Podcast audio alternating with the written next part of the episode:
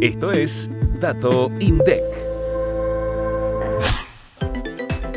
Los precios mayoristas aumentaron 18,7% en agosto de 2023 respecto al mes anterior y 133,4% en comparación al mismo periodo de 2022. Durante los primeros ocho meses del año acumulan una suba de 87,2%. Al desagregar el índice de precios internos al por mayor, el IPIM, se observa que los productos nacionales tuvieron un alza mensual del 17,6%. Dentro de esta división se observaron aumentos de precios de dos dígitos en la mayoría de los productos primarios y manufactureros, excepto en los relacionados al tabaco, que se mantuvieron igual en comparación a julio y los equipos y aparatos de radio y televisión que se incrementaron un 7,8%. Por otro lado, los productos importados registraron una suba mensual de 30,2% y ya superan el 200% al hacer la comparación con agosto de 2022.